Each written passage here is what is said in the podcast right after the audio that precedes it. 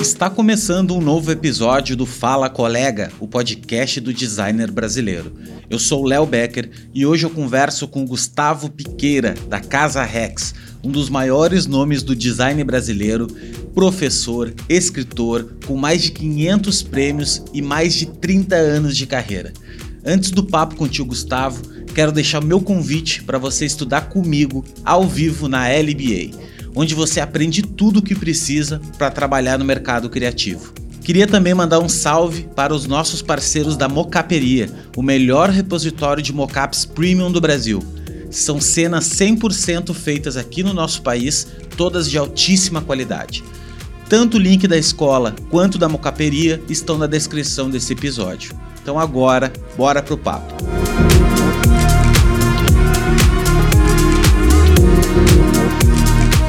Gustavo, muito obrigado, cara, por ter aceito aí nosso uh, convite para participar aqui do projeto Fala Colega. Eu não vou. É, é, dispensa apresentação, mas eu tem muitas pessoas aqui de repente que não te conhecem, mas tu é um dos caras, um dos pioneiros aí no design do Brasil, né? Pegou. É, é filho aí de uma geração que, que iniciou, cara, os trabalhos profissionais mesmo, pegou uma grande era do design e vive até hoje, né? Surfando toda onda que entra, tu tá super antenado, super ligado. Uh, é fundadora da Casa Rex, que é, enfim, trabalhos assim super premiados, tem mais de 500 prêmios né, na, na carreira aí, no longo da tua, tua, da tua carreira. Enfim, cara, eu quero que tu. que a gente consiga entender um pouquinho como é que foi essa tua jornada, sabe? Como é que. Como é que começou, velho? Onde é que te, te, te apaixonou pelo design? Tu é um autor também, cara, de muitos livros que eu sou particularmente apaixonado por literatura e tu também escreve, então é uma coisa ah, fascinante. Enfim, eu quero deixar para ti falar um pouquinho aqui, quero falar o menos possível, porque se deixar também eu falo o tempo inteiro. Vamos ficar uma semana aqui, porque eu também falo demais, né? Mas esse é o objetivo. O objetivo aqui é, é, os convidados falarem, né? Não, não eu falar. Mas assim, eu queria te deixar só claro, assim, te agradecer mesmo, dedicar um tempo a passar adiante conhecimento e registrar principalmente, né, o teu conhecimento é muito valioso, cara, principalmente nos dias de hoje aí, que é tudo, tudo tão corrido, né? Todo mundo sem tempo para nada. Queria que tu te apresentasse um pouquinho, o meu pessoal que me segue aqui e segue o podcast é muita, muitas pessoas de faculdade, galera que tá começando na carreira, então muitas vezes de repente não te conhece. Então, poder te apresentar um pouquinho e contar um pouco aí, cara, um pedaço da tua história até os dias de hoje. O microfone tá contigo. Beleza. Bom, sou Gustavo Piqueira. É, eu tenho a Casa Rex, que é o, é o estúdio, o escritório, eu nunca soube nomear muito bem, que, que eu abri desde que eu me formei na faculdade, já faz um tempo. E, e, enfim, e dentro desse período, acho que são quase 25 anos aí de atividade profissional geral, eu passei por várias mudanças, então é muito difícil apresentar uma coisa linear ou contar uma história também que seja completa.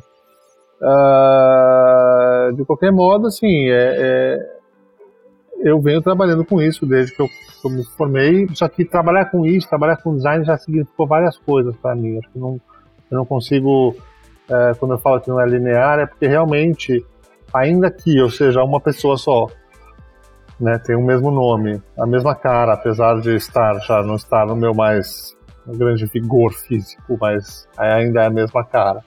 E e faça a mesma coisa oficialmente, isso significou muitas coisas diferentes ao longo desses anos todos, né? É, e, e, essas diferenças elas são não apenas um reflexo das mudanças pelo, pelas quais a, a, atividade, né, o próprio país atravessou nesse período, nessas duas décadas e meia aí, que é bastante tempo, é, mas as minhas próprias buscas, as minhas próprias, eu tenho um problema, um pouco de um problema, né? Tem uma característica que muita gente vê como um problema, muitas pessoas próximas a mim veem como um problema, é que eu não consumo parar quieto muito, né? Eu, eu, eu tenho um, um, um grau de, de, inquietude que é uma coisa um pouco incontrolável. É, é e aí isso fez com que nesse período eu fizesse, mesmo a Rex foi várias coisas, né? Uh, ou seja, fiquei falando, falando, falando, fiz uma apresentação em que eu não contei nada. Mas é daí para pior o papo, tá, gente? Eu vou avisando já que quem quiser desligue. Desligue.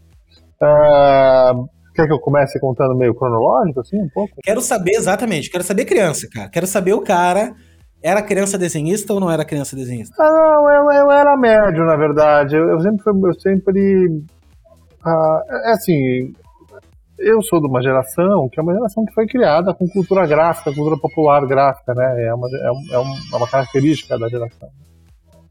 E, e eu tinha, eu quando era, quando eu gostava de quadrinho, gostava bastante, quando era, mas eu nunca fui muito do desenho. Assim, qual que é o negócio? Assim, tem gente que gosta de desenhar, né? Desenhista que é aquele cara que, quando você vê um cara que desenha mesmo, o cara entra, pega um trabalho e fica lá, três dias bota o fone e fica três dias fazendo aquele negócio, né? E, eu nunca fui muito isso, apesar de quando eu era moleque eu queria ser. Mas eu era muito ruim nessa, nisso, nesse, nesse especificamente. Mas eu fazia uns fanzines, né? Então eu comecei a trabalhar nessa área gráfica, tava fazendo fanzines de quadrinhos nos anos 80. É, ainda adolescente ainda. E assim, na época não tinha noção um pouco do, do quanto isso ia ser uma coisa muito decisiva para para que eu me tornaria profissionalmente, né, pessoalmente, mas foi muito decisivo, foi muito mais decisivo do que muita coisa, na verdade, que muitas decisões formais que eu tomei na vida. Então eu fazia isso e aí que aí eu tive contato com, enfim, com a parte gráfica como um todo. Ainda que fosse só uma desculpa um pouco, tanto para fazer para fazer quadrinho que eu era ruim demais, demais, assim, mas queria fazer, né?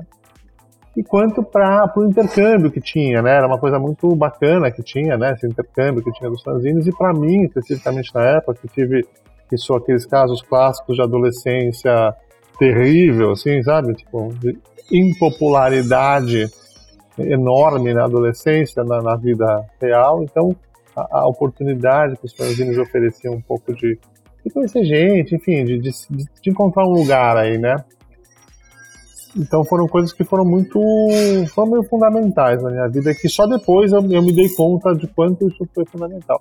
E aí na hora de, de encaminhar profissionalmente, né, que basicamente é a escolha do curso da faculdade que você vai fazer, eu gostava dessa parte visual, mas eu sabia que eu não, não, eu não queria fazer é, artes visuais, artes plásticas, chamava na, artes visuais, né? Hoje artes visuais não é artes plásticas. E aí me falaram que o curso da FAO, da Faculdade de Arquitetura da USP, era um curso aberto, tá? um curso que tinha várias coisas.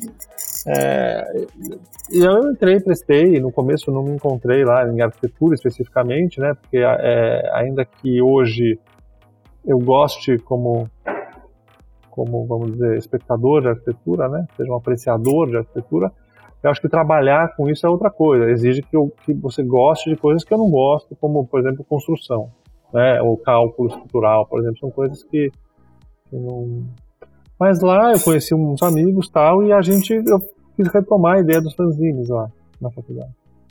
E, e, aí a gente tinha uns amigos que gostavam também, então a gente começou a fazer. Só que lá tinha um laboratório gráfico, tinha um laboratório de produção gráfica que chamava. Gente estava no segundo, fim do segundo ano da faculdade. E aí lá eu tomei contato com o processo de impressão, né? Tinha serigrafia, tinha offset, tinha. É, eu peguei bem a mudança do computador, né? Porque é a USP é uma universidade pública, é, assim, já existia, já tinha o computador. Os escritórios, que eram pequenos, já tinham um computador. Mas a universidade ainda não tinha. Então eu, eu estudei totalmente sem computador e só trabalhei no computador.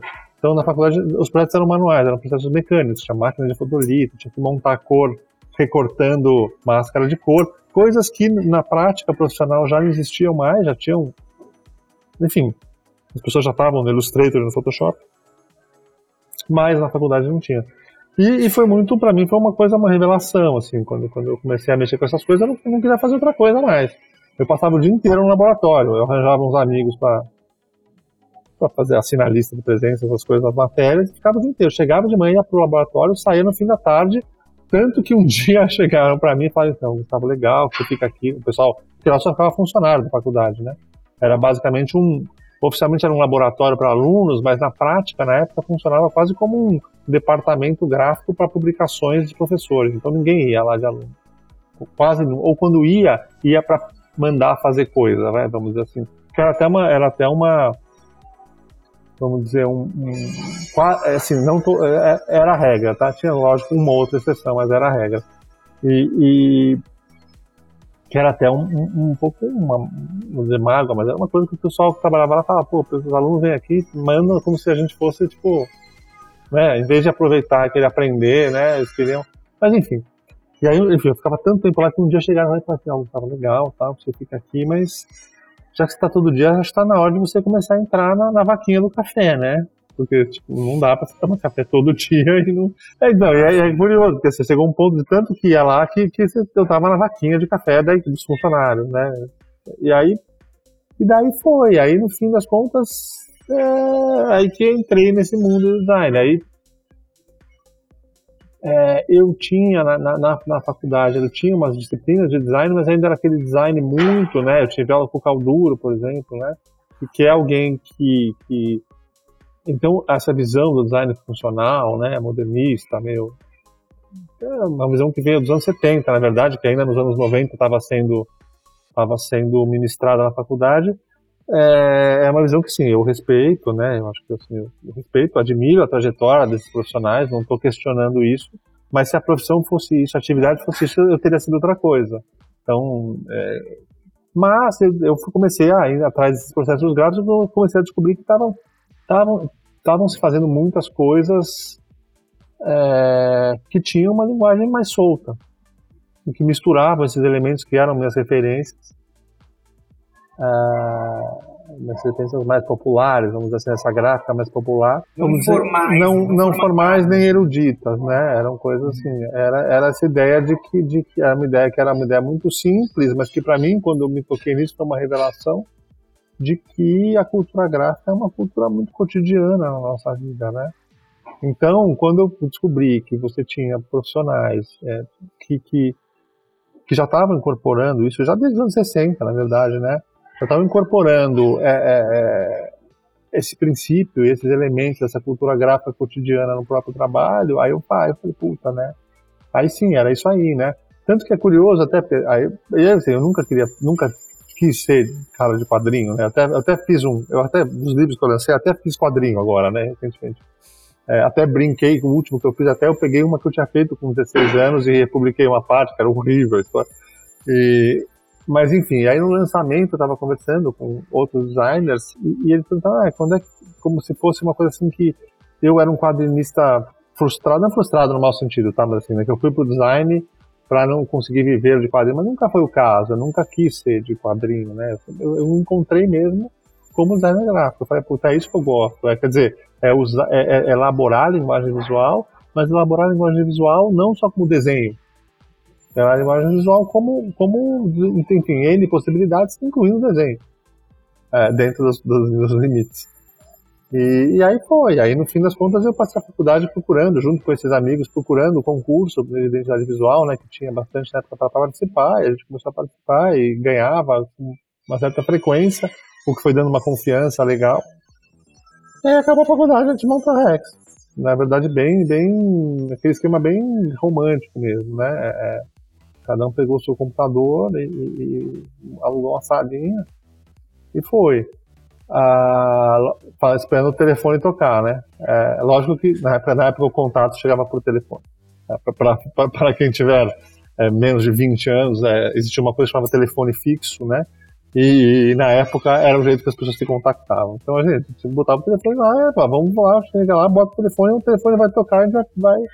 Só que é óbvio que o telefone não tocava, né?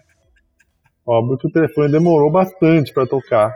E vocês em volta. Mas deixa eu te perguntar uma coisa, cara. Tu, a tua trajetória, ela não teve o lado de trabalhar para alguém. Onde é que surgiu esse lance do empreendedorismo? Eu, quando comecei, quando eu descobri o design gráfico, né? É, eu fui trabalhar, trabalhei, eu fui estagiado. Eu trabalhei dois anos, os dois anos finais da faculdade, no mesmo lugar, que era na OS, OS Design, que na época era um escritório bacana, assim, é, hoje não existe mais, né? Eles se separaram, tá? mas, mas nesse período um escritório que, que misturava muita coisa. Depois eles foram para um lado corporativo, assim, eles foram um pouco, vamos dizer, em certa medida, nos, nos anos 2000, assim, precursores um pouco dessa passagem do modelo de estúdio para o modelo de agência, né? E aí, naturalmente, o trabalho acabou ficando um pouco mais corporativo, mais vamos dizer assim, pro, do, do, meu pro meu gosto, né? É, é, não que, eu não, não que eu não admire a trajetória também, tá? Isso é uma coisa que é importante falar, assim, é, eu, eu tenho uma coisa só para é um disclaimer aí para o futuro, caminho, que eu falar, ah, eu prefiro assim do que o outro jeito, não quer dizer que eu desmereço o outro jeito. Eu acho que a gente tem que entender que, que hoje em dia nesse mundo, né, de redes sociais, assim, se você falar eu sou daqui, parece que você odeia tudo que é de lá. É, polariza. É, não, não. Assim, eu acho que todo mundo que faz tem visões diferentes, tanto da prática profissional quanto do que é design, eu respeito. Independente de ser o que eu acredito ou não, eu respeito. Quem faz bem feito. Sabe? Quem faz bem feito. Se, se, se, se não compartilha a minha visão, ué, qual é o problema disso? Por que, que precisa todo mundo concordar comigo, né? Ou por que, que eu preciso concordar com todo mundo? Isso não quer dizer que a gente não, que não esteja valorizando, não esteja respeitando, né? Isso é uma coisa que é claro, assim, quando você é mais novo é normal, né, ter esse negócio. Mas depois você tá vendo que na verdade tem que respeitar. Então tudo que eu falar, como esse comentário que eu fiz, para um lado mais corporativo, que não era a minha, o meu gosto, é, enfim, é a opção das pessoas, tá? Nada errado, nada errado. Mas enfim, o fato é que eu trabalhei lá por um tempo e eu era tão desesperado em, em, em querer avançar que, assim, eu lembro que eu, eu, eu comecei estagiário, mas nesse, assim, sei lá, em um ano eu já era coordenador do estúdio. E aí eu tava dando aula, e aí, na época não tinha celular, né? Era uma época bem prestes a chegar o celular, né? E aí eu tinha que dar um telefone, eu tinha que ir pra aula, eu tinha que dar um telefone. Eu devo o telefone desse laboratório que eu ia. E aí toda vez que aparecia na aula o cara falando. Aí eu ligava no orelhão para resolver problema. Então foi uma época muito engraçada, assim, porque eu tava meio num mundo esquizofrênico. Eu era estudante, mas também já estava coordenando. E ah, mas aí montou. Mas assim, na verdade, esse lado que chama de empreendedor, na verdade, assim, eu, eu, eu até gravei um vídeo ontem com uns alunos de uma faculdade de Brasília que, que era sobre esse tema, né? Eu, quando abri a Rex, eu não sabia. Eu lembro que eu, eu tinha os dois sócios na época, né? É, eu não, eu não, eles falaram assim, ah, fizemos o primeiro trabalho, ah, eles falaram, então agora a gente manda a nota fiscal. Eu não sabia que existia nota fiscal, não sabia que a gente ia mandar nota fiscal, não sabia porra nenhuma. De nada, nada. E aí, mas aí o que eu fiz foi uma coisa muito simples. Eu falei, ah, já que eu não sei, o meu pai, por exemplo, meu pai, ele, ele tem formação como engenheiro tal, ele fala assim, não, você tem, se você vai ter uma empresa, você tem que fazer um curso de contabilidade. Você tem que fazer um curso de contabilidade. E eu falava, porra, tu, né, fiz um negócio, montei aqui a Rex tal, para fazer um curso de contabilidade. Não, não é, não é o plano, né? O plano, né, tá bem longe do plano, aliás, eu nunca fiz o curso de contabilidade. Mas eu fiz o contrário. Até hoje eu encho ele por causa do curso de contabilidade. É, mas o, o, eu fiz o contrário. Eu falei, bom, eu vou assumir que eu não tenho um. Eu não tenho. Enfim, essa formação. Nota fiscal? Sim. Vou fazer uma coisa muito simples, né? Vou fazer por conta de padaria. Eu vou gastar menos do que eu ganho. E, e no fim. E vamos aí. Go Horse. Sim. Então, no fim das contas, mesmo quando o Rex teve, teve o tamanho, o maior tamanho que teve, né, que foi lá por no 2000, de 2012 a 2019, que a sede em Londres, tudo, tá, 70 pessoas, etc. Enfim, tinha um volume de, de negócios muito grande, era o mesmo, mesmo princípio. Era tudo mesmo, lógico que mais complexo, tudo, mas mesmo, do mesmo princípio de simplicidade. E teve uma coisa que eu percebi logo de cara também, que no fim das contas eu precisava que desse certo, né? Eu não tinha opção na vida, não era uma, não era uma coisa que eu podia. Enfim, era, não tinha plano B. Não sim, tinha, sim, não tinha, não tinha plano B. Sim. Uhum. Não, cara, eu levo minha vida muito isso assim também. Eu penso, ah, não, mas pois é, cara, não, eu tenho que dar certo, velho. Não tem outro caminho, eu não tenho. Tem, tem que dar, entendeu? Tem que pagar as contas, tem que. Mas eu te pergunto isso porque para mim fica muito clara na tua personalidade que criar pra ti a Casa Rex foi uma. Foi uma extensão de ti, assim, né? Foi do tipo assim, cara, eu vou criar um ambiente no qual eu tô afim de trabalhar.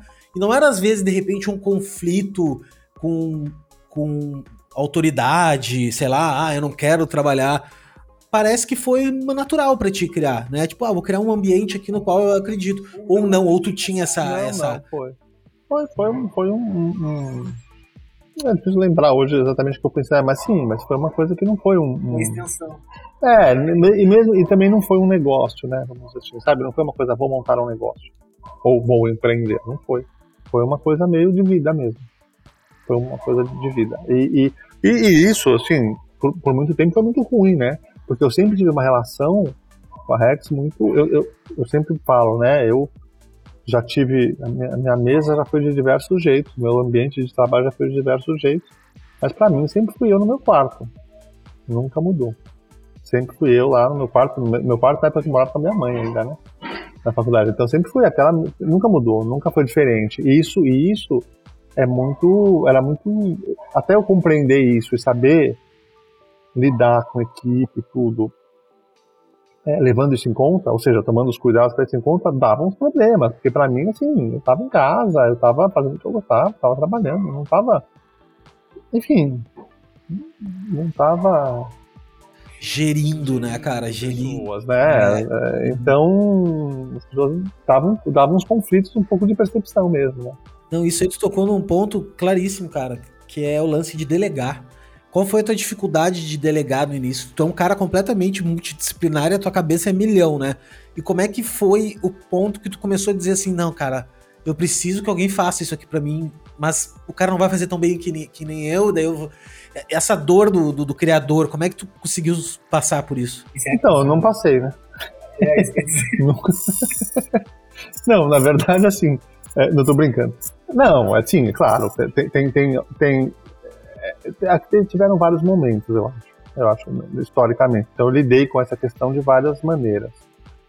Ah, acho que no primeiro, acho que como uma regra geral, é importante, assim, para mim, assim, a minha atividade profissional, meu, meu, a minha medida de sucesso nunca foi o que normalmente as pessoas consideram como medida de sucesso, né? Que basicamente é prêmio e grana, né?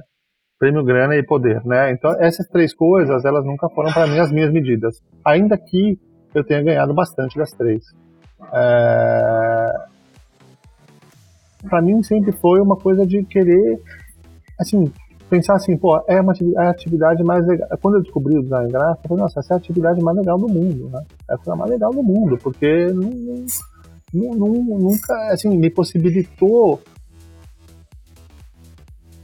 tinha uma amplitude de coisas que eu podia fazer, de universos que eu podia fazer, de pessoas que eu podia conhecer, de diálogos que eu podia travar. Ao mesmo tempo, tinha a possibilidade de fazer coisas minhas por conta própria. Quer dizer, tinha uma, uma, uma, uma gama de possibilidades e de operar com. Você operava, você opera com texto, com desenho de texto, com imagem, com coisas, com coisas muito.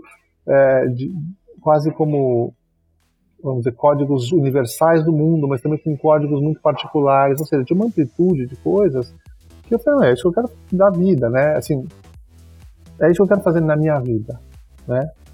E, e isso sempre foi acima de tudo. Então, é, a ideia de, de, de, criar, né, no sentido de. Eu até, até nem uso muito o verbo criar, porque eu acho que é um verbo que tem uma associação com, com, com umas coisas um pouco, sabe, de, de, de, de da ideia, né? Que a ideia é, alguém executa, sabe? Eu sou o gênio e tenho espião aqui para executar, que é uma ideia que eu não concordo muito. Eu acho que, na verdade, em design tudo é projeto, né? Inclusive a execução mesmo é projeto. E, e enfim, e o fato é que. me perdi, eu sempre me perco nas conversas. Mas eu, eu. Aí eu tive vários momentos. É claro que quando você sai, no primeiro momento, quando você sai de um longo período em que você tem que passar para alguém fazer. Eu lembro que eu estava indo viajar de férias e tinha um recorte de uma imagem e eu falei, meu Deus do céu, não vai ficar bom isso que aconteceu, mas não vai ficar bom. Era uma coisa muito simples, né? É, mas era uma coisa que eu ficava. Depois, depois você acostuma, né? O, o, o, o, que eu digo que eu nunca superei isso é porque, mesmo quando a rede foi crescendo, crescendo, crescendo, eu nunca deixei de fazer as coisas. Eu nunca quis ser o diretor de design. É, eu precisava ser o designer mesmo. E isso era uma coisa que também gerava uma puta confusão no lugar, né? Porque eu lembro que tinha, tinha tinha uma, um comentário absolutamente engraçado. E eu falava, depois, a partir do tempo, eu falava para as pessoas quando elas queriam trabalhar comigo, isso na época era maior, né? Eu falava, eu falava, falava ó, gente, é pra entender assim, tem vários, eu sempre falava os problemas, e um dos problemas que eu falava era eu, eu falava assim, ó, eu ainda faço as coisas, tá? E isso pode parecer legal, mas as pessoas não gostam. Porque o pessoal quer que eu seja, queria que eu fosse o chefinho, né? O, só o diretor, que olha, sabe, não, mas eu queria fazer as coisas. E aí tinha, Sabe esse lugar que você fala, avalia, você avalia o lugar que você trabalha? Sabe essas coisas? Aí tinha um comentário que eu achei muito bom. O cara fala assim: é, o lugar é muito ruim de trabalhar. Porque o dono faz todos os projetos premiados dele. Eu pensava, ah, porra, né? quando eu faço projeto, ele não foi premiado ainda. E, ele, ah, é, os projetos legais ele que faz todos. Aí eu pensei também, é verdade, né? O que, que ele queria? Queria que eu tivesse montado né, a Rex, trabalhado tudo que eu trabalhei, feito todas as coisas chatas que eu fiz, para quando tivesse um projeto legal, eu falasse, então, você, vou contratar você e agora tudo que eu minha vida inteira foi dedicada a pegar um projeto legal para você fazer. Né? E é, já vem premiado.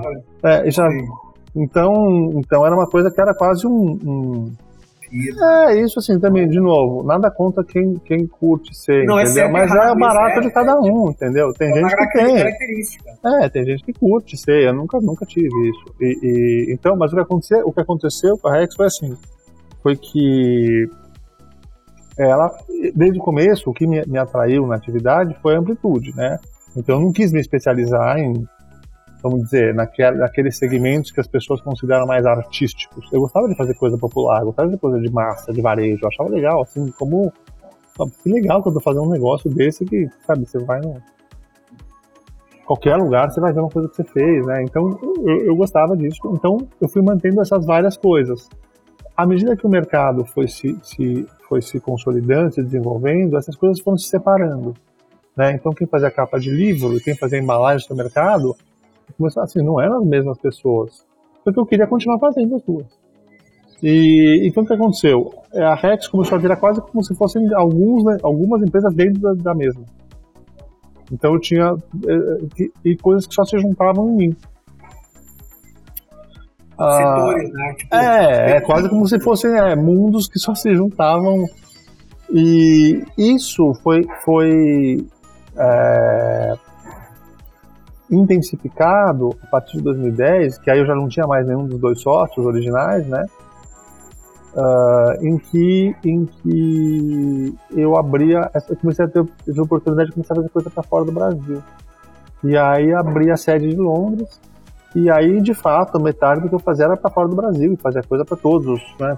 Coisa para todos, para todo lugar. Basicamente fiz coisa para China, para Índia, fiz coisa para Europa inteira, para os Estados Unidos, para América Central, para África, enfim, Oriente Médio, eu fiz tudo. Rússia, fiz tudo. É que tu saiu do Brasil, parece que quando tu sai do Brasil, o mundo ele é totalmente conectado, né? É no Brasil que o troço é, do, é o Brasil, né? Parece que é só o Brasil. E acho que foi muito legal na época, porque na verdade tinha, era, era o que aconteceu? Tinha esse movimento das empresas gringas virem aqui, né? Eu falei, ah, não quero, não quero esse negócio, vou fazer o contrário, vou eu para lá. E na época parecia meio, eu acho que era muito legal, porque eu, ia, eu fui em alguns eventos com outros lugares, tal, né? Outros, outros agências, né, escritórios. Né? Alguns falavam, não, mas isso é impossível, não dá para ir. E eu falava, ainda por que não dá para ir? E hoje eu vejo algumas, algumas pessoas que me falavam isso indo também, eu falei, é muito legal, porque no fundo é como se tivesse aberto um caminho aí, mesmo que seja um caminho que eu já não quis mais fazer depois, mas, sabe, dá uma sensação, que eu acho que é para isso que a gente trabalha, né, para ir tendo assim, as pessoas falam muito, ah, legado, legado, legado. É uma palavra quase vazia hoje em dia, né, para botar no LinkedIn, mas no fim das coisas é isso, você olhar para trás e falar, meu, isso aqui era assim, né? Olha só, essas pessoas estão fazendo isso, mas eu lembro quando eu falei para elas que dava para fazer, elas estão fazendo. É, isso é legal, isso é, isso é a vida, né? Na hora que você vai morrer, você fala, nossa, não, foi, foi legal, hein? Fiz coisa, hein? E de alguma maneira mudou um pouco, né? Mudou de um jeito, enfim, de alguma maneira você influenciou rumo, os rumos que as coisas tomaram, mesmo que seja algo muito, muito é, imperceptível, né? E quais foram, assim, cara, no, tu falou uma coisa que é muito legal, que é esse lance de deixar legado e de fazer, né, cara? Fazer as coisas sem olhar pro lado, parece, assim, cara. Fazer, fazer. Não ficar me comparando. Quais são tuas. E que existe uma coisa chamada referência, que eu acho legal. Que, que é, o que que era, assim, mas assim. Uh, às vezes a tua referência não é de design, por exemplo. Quais foram as tuas coisas, assim, que tu olhava um cara que tu dizia assim, puta, meu, isso esse cara faz uma coisa legal. Não quer dizer que seja de design, mas que era um. Tu, tu teve isso ou tu foi tão assim, foda-se a bolha e vou, né, vou na minha e. Não, eu acho que sempre fui meio vou na minha. É, é lógico que tem coisas que a gente admira, né? Mas eu nunca fui, nunca fui, nunca fui. Eu não consigo falar de heróis assim, sabe? Eu acho que, mesmo que não sejam de design, acho que nunca vai. Claro que tem obras que eu admiro, tem pessoas que têm trajetórias de vida que eu admiro muito. Eu sempre tive uma admiração por pessoas que nunca se acomodaram na própria trajetória. Acho que, acho que isso é, um, é quase um gatilho para ser alguém que eu admiro. Pessoas que, que sabe, que tinham uma vida muito encaminhada para cá e moram falando, tá bom, tá bom já, deixa eu tentar viver aqui, tá bom, deixa, sabe, que foram mudando, isso, isso independe da área. É, e, e, acho que é, essa postura não é uma postura muito. Isso é uma coisa que fica muito visível, ficou muito mais visível com o tempo, né? É, ainda mais agora, quer dizer, eu acho que assim, vai só para voltar um pouco dos 2010, então a Rex cresceu, foi internacional, aí, aí foi enorme, enfim, e foi legal por um tempo, mas também depois de um tempo já não era mais. E depois de um tempo, realmente, as multinacionais te comem, né, te dominam, né, te, te, te de repente, assim, a ideia que eu tinha de ter vários negócios, dividir meu tempo e tal, uma hora não dá mais, no fim você os negócios vai crescendo, vai crescendo, você precisa começar a botar um volume de grana para pagar tudo, que você precisa começar, enfim, vira uma bola de neve e começou a perder um pouco o sentido. E ao mesmo tempo, eu também comecei a ter uma visão um pouco minha visão própria da atividade foi se transformando, né? Então, coisas que eu achava legal quando eu comecei, eu comecei a não achar legal depois. Então, essa coisa, por exemplo, de cultura pop, eu comecei a não achar tão legal. Eu comecei a achar mais legal é, nesse mundo digital, em que tudo virou né, referência, tudo é para consumo rápido. Eu comecei a achar mais legal, comecei a fazer umas coisas mais esquisitas que as pessoas não entendem o que eu estou fazendo mesmo porque eu acho que acho que no mundo de hoje é, é, isso que eu preciso fazer, coisas que não sejam facilmente, ah, que sacada, ah, que legal, ah, like, sabe, coisas que eu brinco que, coisas que não caibam em post de Instagram. E nisso meus, eu comecei a fazer meus livros, né? eu, eu, eu comecei a escrever em paralelo, eu tinha uma vida é, paralela, quase como se eu tivesse uma amante de fim de semana, então era, era de segunda a sexta linguagem visual, sábado e domingo linguagem verbal, e, e aí quando eu comecei a pensar essas coisas de problema, eu comecei a misturar as coisas, né? Eu tive também um, enfim, eu radicalizei um pouco nesse sentido e comecei. Uma crisezinha de identidade no meio do caminho, aquela de. É, isso é uma coisa que é, eu nunca, nunca tô fora, nunca tô sempre. E, cara, tu escreveu não foi poucos, né, velho? Foi alguns livros, né? É, eu gosto de escrever bastante. Eu gosto bastante de escrever. Então, é... Tu é um cara intensivo, né, velho? É assim, é intenso, né? Tudo que tu mete a mão, tu, tu faz até. faz bastante daquilo, né? Apaixonado, né, cara? O cara que é apaixonado pelo que faz. Ah, mas acho que assim, a gente tem uma vida só, né? E ela é curta, né? Eu acho que se a gente não aproveitar a vida. Não, e se existe, e se existe outra, tu não lembra, né, cara? É, então, basicamente é uma, né, velho? É uma que a gente tem, né? Pois também a gente não sabe. Tu não lembra, né, cara? Tu não sabe. É. De novo, também vou fazer a respeito todos os tipos de visões sobre a vida, mas de alguma maneira ela é uma só. Seja... Não, e mesmo, mas assim, agora falando disso aí, concordo plenamente contigo. Credos e não tô nem entrando nisso. Mas mesmo que tu saiba que existe outra vida, tu não vai lembrar dessa vida agora, da próxima. Tudo bem, é só uma, é só uma visão de que existe, tá? Beleza, cara. Isso aí, to, em todas as vidas tu pode ter isso. Mas tu não, tu não sabe o que, que tu viveu. Então viver. Tem uma coisa também que eu acho é, é que fazer as coisas, para mim, é, eu acho que hoje em dia a gente está cada vez mais sendo colocado num papel muito confortável de espectador, né? Consumidor espectador, né, das coisas, né? É, então a gente consome muita coisa de sabe, conteúdo, né? Enfim, a gente consome muita coisa. E tudo está muito já muito formatado para a gente, né? Esse, esse, mundo algoritmo que a gente pensa não, não aparece só na hora que você está comprando coisa na Amazon. Ele aparece em tudo, inclusive nos lugares que você vai, no lugar que você vai de férias. Tudo. E eu descobri, eu, eu durante esse meu processo desses meus projetos, é, que são muito ricos, eu acho, porque no fim das contas foi uma libertação geral, né? Que aí hoje eu faço essas coisas, realmente, as pessoas falam, não, essa ideia, não sei. É, eu realmente, quando começo a pensar, eu falo, mas por que eu tô, eu tô fazendo um agora, por exemplo, uma queda de Satã, vai sair já já. É um livro que eu pesquiso a iconografia do diabo e depois faço um ensaio sobre o diabo hoje em produtos. É uma brincadeira aí com vários. É eu vi uma. Eu vi uns, uns insights, eu fiquei bem, caralho, esse cara tá. Meu pai. Mas eu achei legal a, a visão do diabo como produto como cultural, né? é, é, isso, é, é, é isso mesmo. É, então, e é muito curioso, tem umas histórias muito curiosas, assim, inclusive da imagem dele, né? É, e aí e, e, da apropriação dele por produtos também. Mas enfim, o, o, o, e aí eu tava, tava escrevendo, aí um dia tava num evento de design e perguntaram, ah, que livro você tá lendo? Eu falei, mas tô lendo livro de Satã. Opa, uma, uma história de Satã.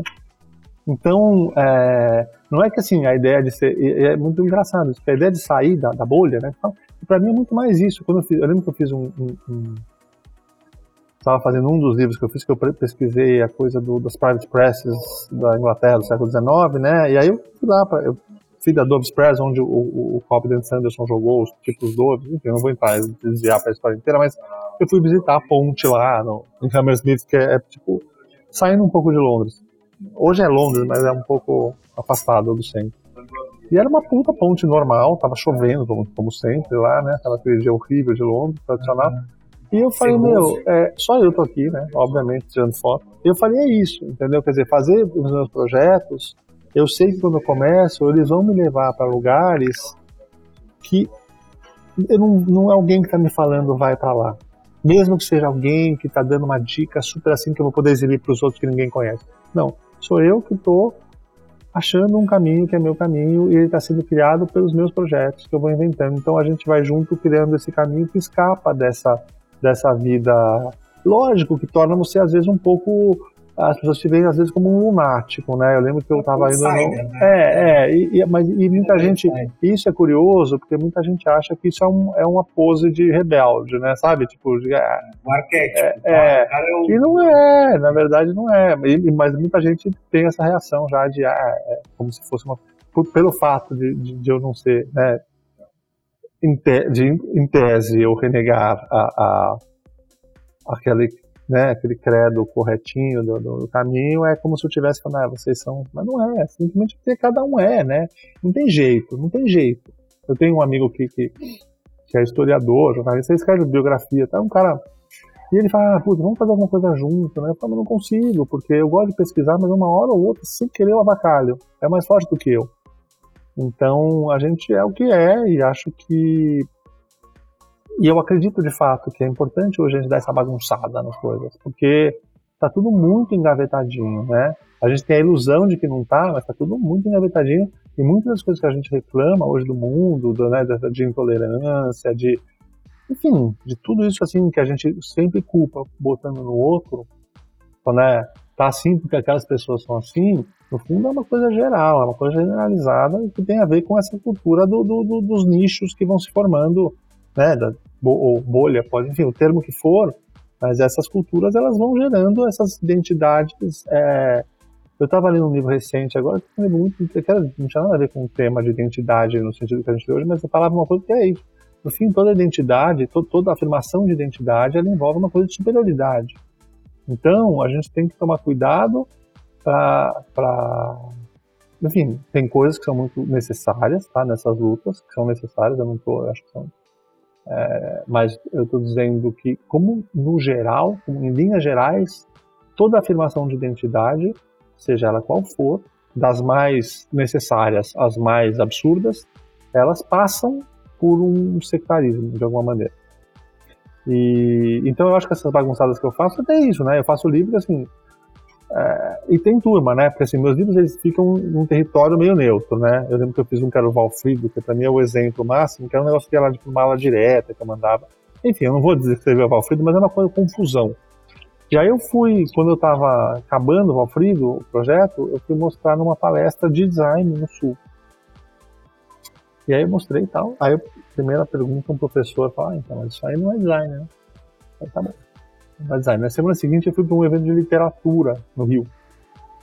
Terminei mostrando o Valfrido, primeira pergunta, ah, mas isso aí não é literatura, né? Aí falei, bom, tudo bem. Eu falo que não é literatura. Era um livro, era um livro, tá? Um livro que tinha design e, e palavras só. Mas eu falei, bom, fala que não é design, não é literatura, então é arte, né? Aí eu levei, botei escrevi num negócio de arte. Aí o curador falou, mas você acha que isso aí é arte? Aí eu falei, tá bom, então Pô, tu tá no caminho, velho, tá no caminho certo. É isso aí. E, e, e, é muito curioso que as pessoas falam, eu acho muito curioso, porque muita gente fala, ah, às vezes quando eu falo para estudante desses projetos tal, eles falam, ah, mas como é que você consegue viabilizar essas coisas, né? Como é que. Eu falo, ah, pô, vocês, se, se confundem, viabilizar não é o mais difícil. O mais difícil é você acreditar. É você falar, ah, vou fazer, vou fazer legal, vou fazer a história do diabo, a iconografia do diabo legal, vou fazer. E eu percebi que isso era mais difícil. Isso é o que, isso é o que impede as pessoas. Porque no fundo, é. É, parece que a gente precisa de alguém falando pra gente, não, que legal que você tá fazendo isso. E no fundo eu aprendi que não preciso de ninguém falando, ah, que legal que eu tô fazendo isso. Eu preciso fazer coisas que eu acho legal. Essas coisas, assim, é claro que eu quero que. É claro que. É, eu quero que as pessoas gostem, enfim, eu quero, claro que eu quero. Ninguém. Quem, quem fala que não, não, não quer receber retorno tá mentindo, todo mundo gosta. Só que isso é muito diferente de você fazer coisas para os outros gostarem, né? É, então, quando eu falo assim, jogando para o mundo do design regular, em que eu tenho uma solicitação né, de um projeto, vai por aquilo que a gente chama de cliente, é claro que você tem que aprovar com o cliente, né? Mas a, a sua vitória não está na aprovação. Às vezes o seu alívio tá, mas a sua vitória está na sua, no seu negócio, a sua relação com o projeto. É, você fala, puta, isso ficou legal, hein? E entre essas coisas tem a aprovação, né? Você falou duas coisas. Uma delas é que tá muito chato o mundo e tá chato, principalmente a internet. Ah, eu sou da época que peguei também ali a transição da internet anos no Mirk, e eu, eu, tive uma agência de digital também, fazia sites e tal. E nós fazia sites assim, cara, completamente descabidos, que carregava de baixo para cima, de lado, blá, blá. E hoje em dia os sites são tudo iguais, velho. Ah, se, se chegou num, num nível de usabilidade, porque aquilo ali é o melhor. Ponto. É tudo igual. E outro ponto. Cara, e outro ponto que tu falou agora que é fundamental, velho. Eu até marquei no clipe aqui, porque vai ser, eu acho que o clipezinho do minuto, que é conseguir dinheiro para os projetos é o de menos, na verdade. Isso não é tão difícil fazer isso. O problema é tu fazer o projeto. As pessoas elas ficam pensando assim: "Ah, não, mas eu queria escrever um livro". Daí ontem mesmo eu conversei com a mulher: "Ah, eu queria escrever um livro, que eu tenho a ideia do livro, o livro é assim, assado". Eu falei: "Tá, meu, tu já começou a escrever o livro?".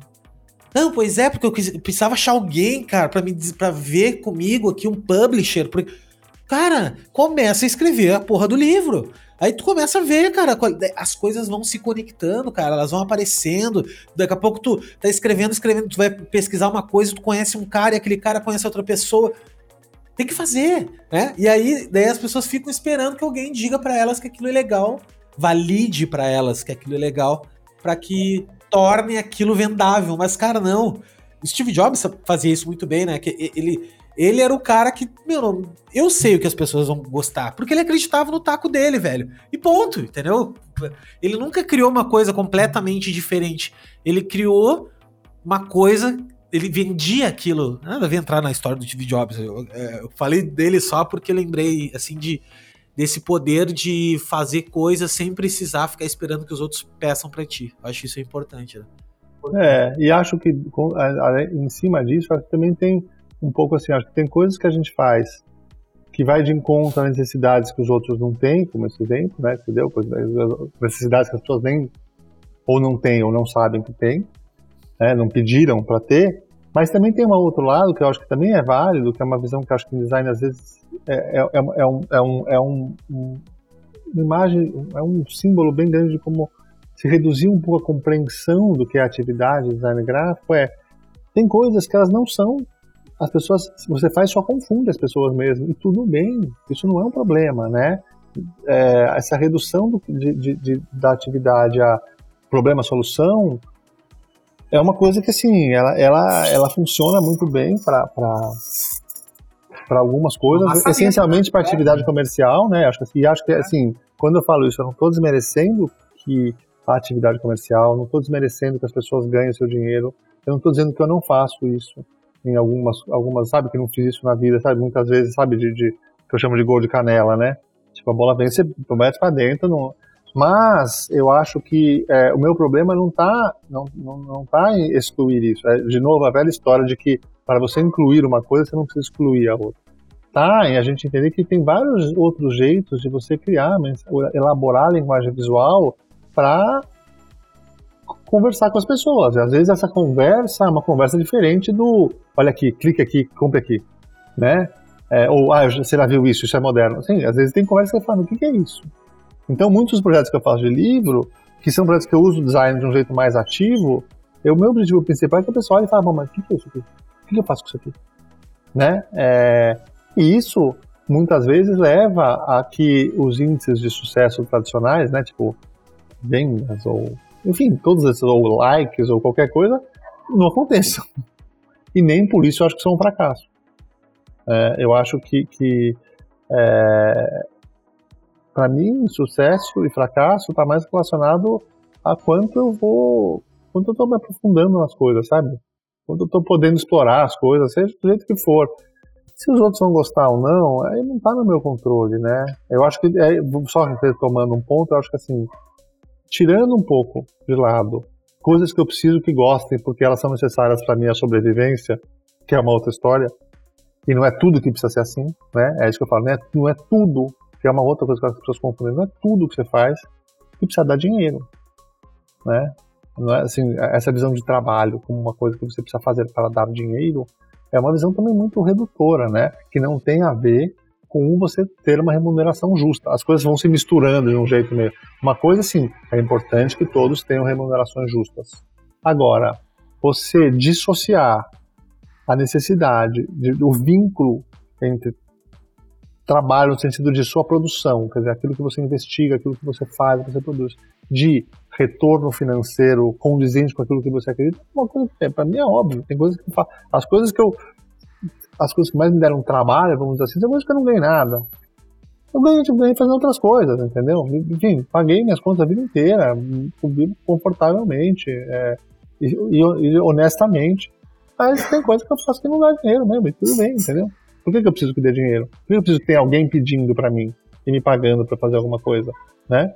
É um pouco. Eu lembro que eu fazia, quando eu fazia as coisas para multinacional, né? Tinha que fazer aquelas. Lembro que eram tudo, tudo mandava para outros lugares, então não tinha apresentação presencial, era tudo.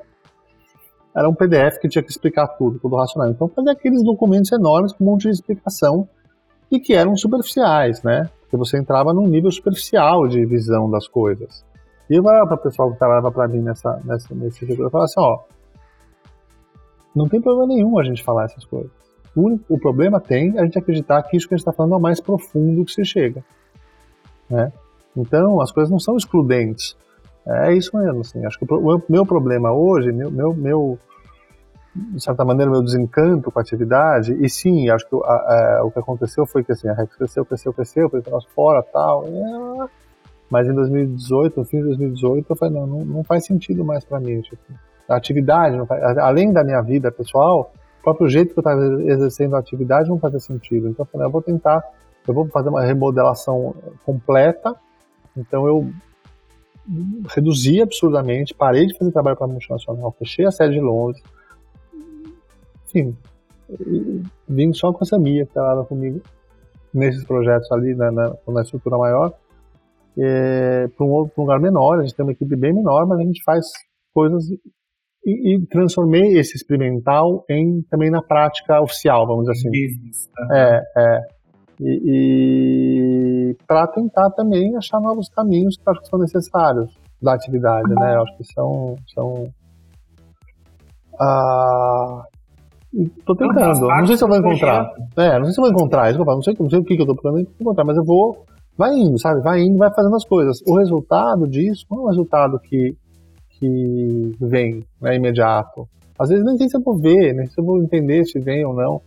Mas não, não dá. Se você precisar do resultado imediato, né, do, do, do mandar o boleto, acho que assim, isso, isso de novo, só falei isso mais uma vez. Não tem nada, não é excludente ao fato de você precisar mandar uns boletos para pagar suas contas, é, só tem a ver com o fato de que a vida não é isso. Não pode ser isso, né? Ou seja, até pode ser, mas é pouco, né? A não ser que. É, é, a não ser que tu. Que nem assim, por exemplo, tem algumas. Não tem certo nem errado, mas tem lugares, tem estúdios ou empresas que curtem fazer trabalho volume. O cara tem 40 clientes, 50 clientes. E, mano, tá tudo certo. Exatamente, para mim não funciona. Cara, eu não consigo, mas tem gente que adora, cara. O cara tem 50 clientes e, e, e, vive com aquilo faceiro da vida. Então não tem, eu acho, que uma receita de bolo perfeita, né, cara? Mas me diz uma coisa, como é que agora falando da, da Casa Rex atual, como é que foi a pandemia para vocês, assim? Como é que tu gerenciou tudo isso, assim? Ou foi de boas, porque tu já tinha esse...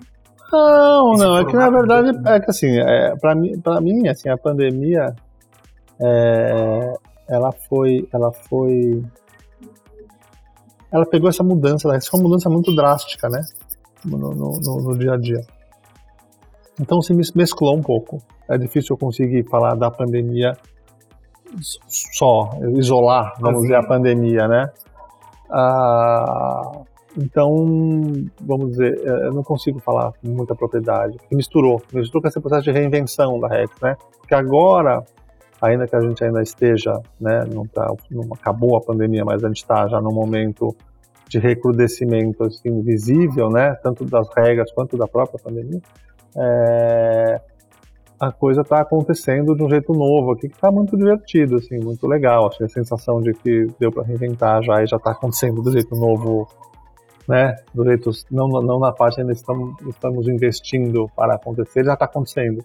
Mas eu não consigo relacionar isso tanto com a pandemia. Eu não consigo relacionar o movimento de agora, do que foi está sendo agora com o fim da pandemia. Acho que mistura um pouco com a própria reinvenção da Rex, né? Mais uma das reinvenções. E hoje vocês estão, é, resumindo assim, hoje, como é que tá de hoje para para o ano que vem, assim, como é que... Pô, eu tenho vontade de fazer bastante coisa, é isso, consegui fazer bastante coisa, acho que, acho que de tudo um pouco, né, acho que, acho que juntando é isso, eu tenho, eu tenho uh, e, e, essa pluralidade de atuação, vai, em que mistura um pouco pesquisa com experimento, né, essa, essa e com os projetos gráficos regulares, né? Que eu acho que também é gostoso de fazer, acho que é gostoso de ter o balanço de tudo e em certa medida ir produzindo tudo meio tem, a gente tem uma oficina gráfica que está tá bem incrementada, né, de, de, de, produção de coisa. Então a ideia é, é, continuar nessa radicalizando um pouco essa proposta.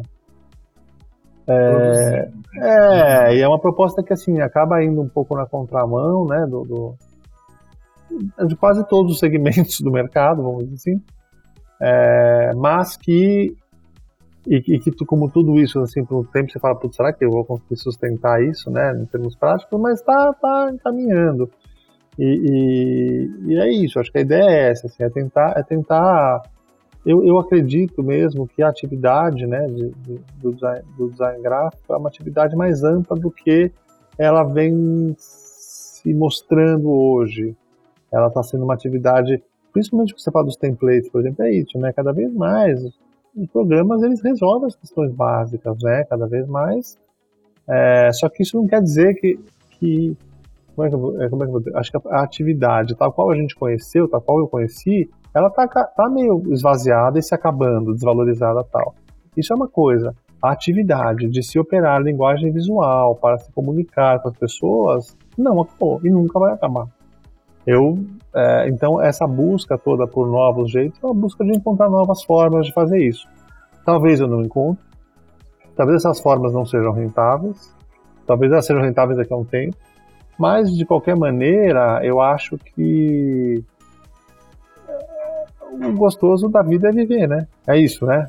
Você não, é, você não, é doido mesmo que você não vive e fala assim, não, quando eu morrer, eu quero estar vestindo tal roupa, com tal pessoa do meu lado, e com tanto na minha conta. Não, você, vai, você vai vivendo e vai. Foda-se quanto tem na conta. É, é, é isso. Para mim, a, a, a, carreira, vamos dizer assim, é isso. É, sabe? É ir fazendo, fazendo. E se não tá bom, vai reinventando, vai reinventando, vai reinventando. Acredito que é possível reinventar dentro de oficialmente estar tá lá Gustavo Piqueira, designer gráfico. Isso significa ter significado muitas coisas de jeitos diferentes e quando eu achar que já não funciona mais, eu mudo sem muita, muito problema, né?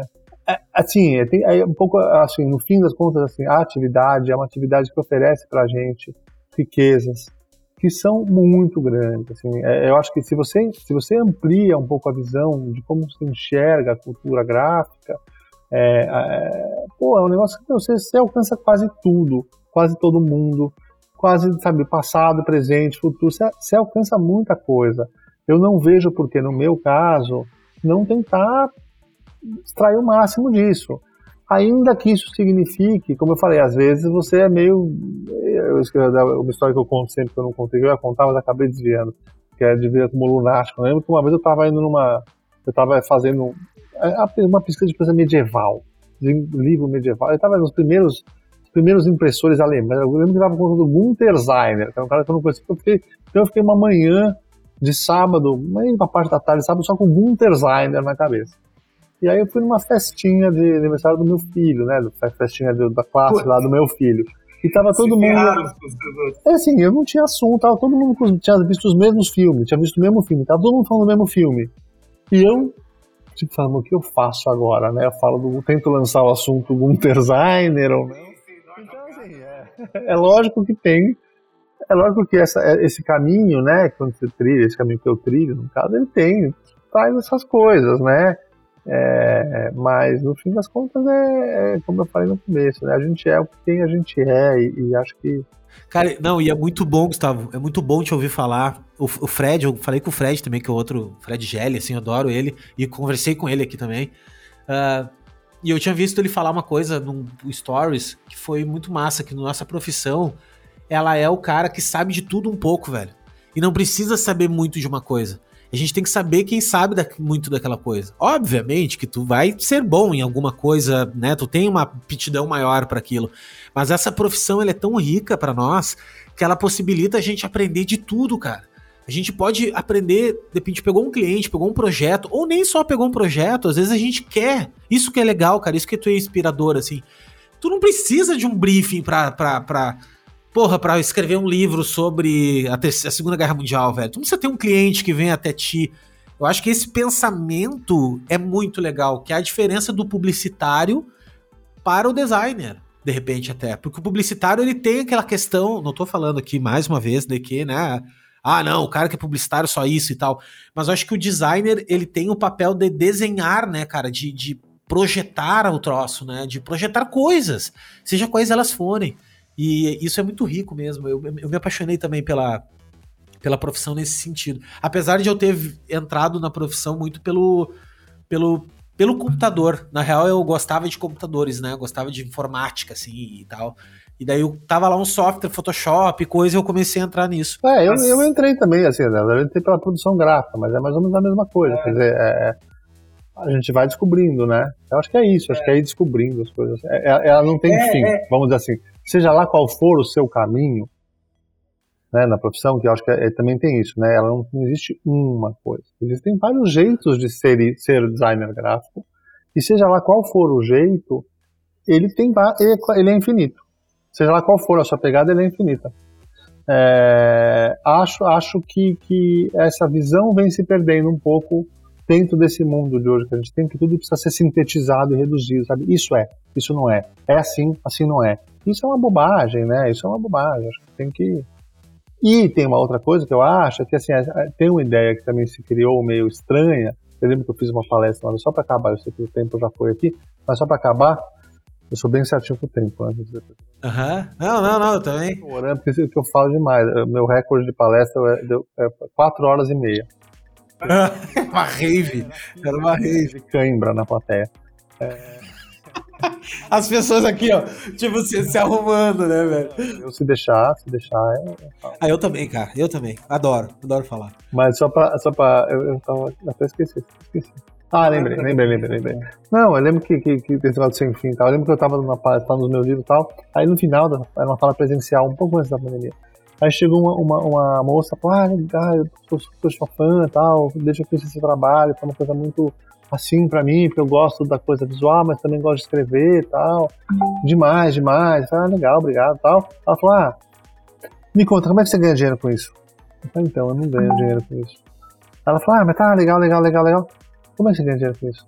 Então, eu não dinheiro com isso. Eu com outra coisa. Então, acho que tem um pouco da gente entender que é isso também. Acho que as coisas, a gente querer que tudo junto, sabe? Que alguém vai te dar um negócio e vai falar: olha, faça o que você quiser, do jeito que você quiser, e eu vou te pagar quanto você acha que merece e no tempo que você tiver. Quer dizer, sabe aquela coisa que reúne tudo? Isso não existe, né? A coisa que reúne tudo é a sua vida que tem que ser. É no todo, você olhar e falar: tá, no fim, pô, eu fiz essas coisas, assim, e tem aquelas coisas que deixam errado. Isso aqui foi legal, tem aquelas coisas que não deram certo. Enfim, sabe, é, não tem que ter, né, o momento perfeito. A gente tem que saber encarar isso. Tem coisa que dá certo, tem coisa que não dá certo. O importante é o todo, né? É, e é muito, e é muito da nossa cultura moderna agora querer simplificar o sucesso, né? Ah, que tem um turning point, que tem um momento de virada na vida. Eu não sei, eu tô procurando até hoje um momento de virada, porque na verdade eu acho que a vida tu vai vivendo, velho, e ela vai tendo situações, e quando vê, tu olha na perspectiva, aí parece sim que, ah, olha só, naquele. Eu também tinha, quando eu era moleque, eu também tinha, ah, vai ter, vai ter o pulo do gato, né? O momento que eu vou olhar e falar, meu, é. e não tem, né? E é uma merda, porque não tem. Porque no fim, é, é, é, eu, eu, eu, pra mim, assim, vai, vamos dizer, quando eu comecei, eu, eu cheguei muito, muito, muito mais longe do que eu sonhei chegar, né? Muito, mas muito, em todos, todas as dimensões. Nunca, nunca nem almejei, nem planejei chegar onde eu cheguei. É, inclusive depois mudando, mudando, mudando, mudando. Não, só que eu achava que mesmo com ambições muito mais modestas ia ter o um momento do. E não tem, não tem. Simplesmente não tem, né? É isso, não tem. É... Mas é que eu acho que não tem, Gustavo, porque tu, tu tá esperando o topo da montanha. Mas quando tu tá subindo a montanha, tu tá olhando outros topos de montanha. Então nunca tem, nunca tem o topo da montanha, entendeu? A graça é subir, né? É, graça é subir, velho. É, graça é subir. Deixa eu te perguntar uma coisa pra gente terminar, cara. Se tu pudesse dizer assim, uh, pra galera que, tá, que é nova aqui, a galera que tá começando, qual é o conselho? Conselho do tio Gustavo, assim, tipo. Pra, pra quem para quem quer trilhar? Eu sei que cada um tem seu caminho, mas se tu pudesse dar um, um conselhozinho assim. Ah, eu acho que assim, eu, eu não sou muito prescritivo com os outros, né? Eu acho muito difícil falar. Eu, eu tenho um, uma postura minha mesmo de achar que o que é bom para mim não necessariamente é bom para os outros. É, e, e, nem exigir que as pessoas agam conforme as coisas que eu acredito. Mas o que eu acho é que eu já vi muita gente, eu acompanhei muita gente, né? A trajetória profissional de muita gente e as pessoas desistem. E elas desistem fácil. Assim, o que eu digo fácil? Não é que é fácil, fácil, mas elas desistem fácil. É, é, eu acho que você tem que não desistir do que você gosta, do que seja lá o que for, né? Tem que achar jeitos de viver com isso, mas assim, não desistir. As pessoas desistem. Elas desistem. Elas falam, ah, não deu para fazer porque não deu tempo, ou não dava não sei o quê. Enfim, não, não, é, não, não é um como é que eu vou dizer? Não é um. Não estou falando questão de desculpinha esfarrapada são moles.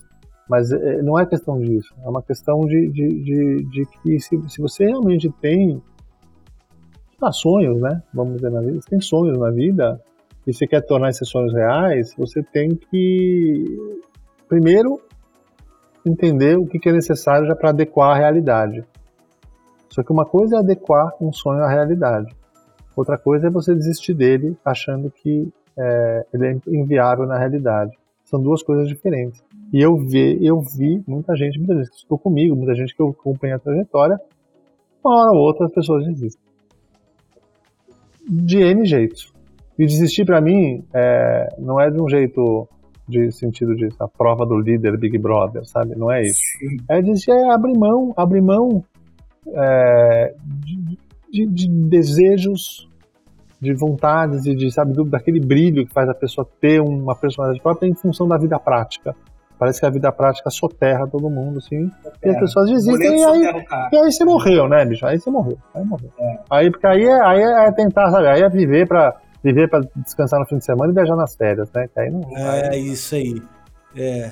Eu usar, cara, tu resumiu minha vida, assim. Eu sou feliz cada dia, não sei nem que dia é às vezes. Se é domingo, se é segundo, se é eu não faço diferença, que eu amo o que eu faço, cara. Sou ah, assim, eu, eu, por exemplo, eu gosto de, de, viajar, gosto de descansar. O problema é assim, uma coisa é. Eu também preciso falar isso para não parecer que eu tô falando, ah, não, trabalho sem parar. Eu não trabalho, não trabalho de madrugada. Eu, tenho, eu sou super.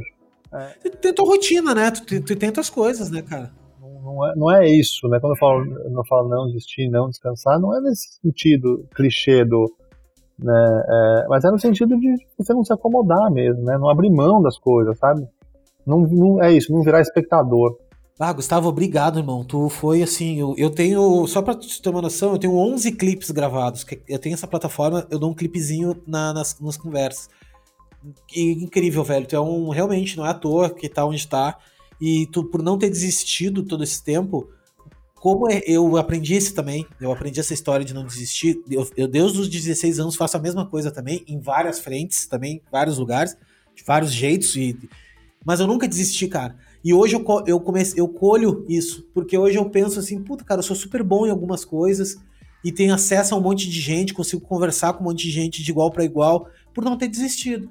Se eu tivesse desistido no meio do caminho, né, estaria recomeçar em outra coisa. E eu, eu acho que perde o sentido e eu sou apaixonado por isso, cara. E é difícil pra caramba viver, cara. É difícil viver. Isso que as pessoas têm que entender. Não é fácil tu, tu, tu realizar tudo que tu quer. Tem, tem que suar, velho, sacou? Tem que fazer, velho. E o retorno que... não é esse retorno, né? Não é aquele retorno é. tipo palco. Do... Nem tem retorno, às vezes. Às vezes é, é uma coisa mais você gostar de fazer Sim. mesmo, né? Isso eu vejo uma coisa também, só para fechar um pouco, porque assim, eu vejo muita gente que gosta de ver que é diferente de gostar de fazer. Gostar de fazer não é gostar de ver. Quando eu falo de arquitetura, o exemplo de arquitetura no começo é isso. Hoje eu sou um, gosto, sou um apreciador da arquitetura, gosto muito de ver, mas não gosto de fazer. São coisas diferentes. Gostar de fazer é gostar de fazer. Isso eu vejo muita gente que vem e fala, ah, adoro o trabalho da RS, adoro o trabalho da RS, adoro o trabalho da RS. Aí vem trabalhar aqui e um dia eu já falo, nossa, que merda que é assim. Ah, isso aqui. Eu achava o quê? Que a gente jogava pinball o dia inteiro e ficava tendo ideia. Na entrevista ele fala assim, ah, posso perguntar uma entrevista de emprego? Ele fala, dá pra te, dá pra te assistir trabalhando? Falei, falei, dá, dá. Se você não se incomodar de ver alguém parado resmungando sozinho o dia inteiro, dá. É. Não, e do software, é, é isso aí, velho. É, glamour, glamuroso, né? Que é um trabalho glamuroso de outro, de outro mundo, né? Adorei. Gustavo, só a gente marcando outro podcast pra gente poder botar todo o assunto mesmo. E, mas obrigado, cara. Obrigado de coração. Eu vou estender esse convite aqui pra ti, conversar mais depois, a gente abrir outras conversas aí. Vai ser um prazer estar tá contigo de novo. E uma aula, irmão. Tu é, um, tu é simplesmente um cara admirável, de verdade, de coração mesmo. Não é. E eu também não tenho heróis, assim. Eu também não tenho. Uh, para mim é todo mundo de igual para igual, assim. Eu acho que ninguém tem três, três braços, quatro, dois cérebros. Acho que todo mundo é igual. Mas eu gosto de admirar. Eu acho legal, assim. Eu vejo uh, vejo em ti algumas coisas que eu vejo em mim e me fortalecem, assim, pô, o cara também é assim, o cara também e chegou onde chegou. Então, cara, obrigado de coração, não só para mim, para todo mundo aí. Eu que agradeço. Foi um prazer e aceitarei próximos convites para continuar falando. Demorou, cara. Valeu, obrigado. Obrigado por você que está escutando também. Nos vemos na próxima. Feito. Valeu, gente.